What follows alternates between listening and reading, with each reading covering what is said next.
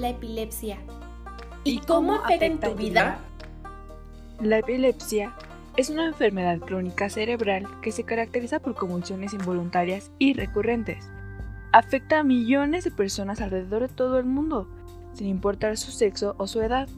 Los ataques son provocados por grandes descargas eléctricas de un conjunto de células cerebrales que como consecuencia tienen contracciones musculares. Tan solo en América Latina, de 78 a 190 personas por cada 100.000 habitantes padecen de esta enfermedad. Una cifra bastante alta comparada con otros lugares. Existen diferentes tipos de epilepsia que se distinguen según la parte del cerebro que afecta. Las causas de este padecimiento pueden variar y se clasifican en dos. La primaria, que es una epilepsia de posible origen genético, y la secundaria, que se adquiere por una patología, un accidente o alguna alteración durante el embarazo y el parto. Como puedes ver, nadie está exento.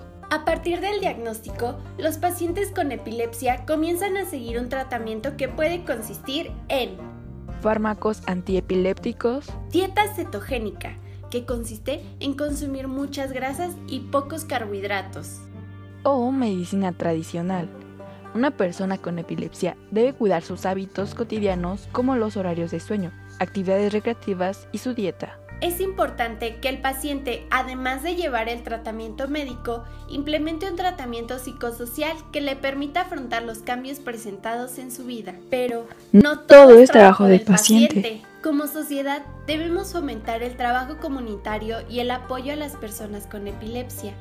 Sus crisis convulsivas pueden aparecer en cualquier momento, por lo que es importante que todos sepamos qué hacer en caso de una emergencia. Si ves que la persona cae al suelo y tiene movimientos musculares fuertes, mantén la calma. Retira cualquier objeto que resulte peligroso para el paciente. Recuéstalo sobre un costado teniendo cuidado con la cabeza.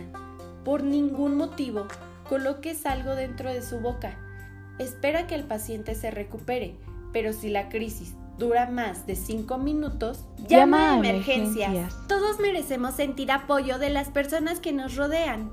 Y si tú me cuidas, yo también te cuido.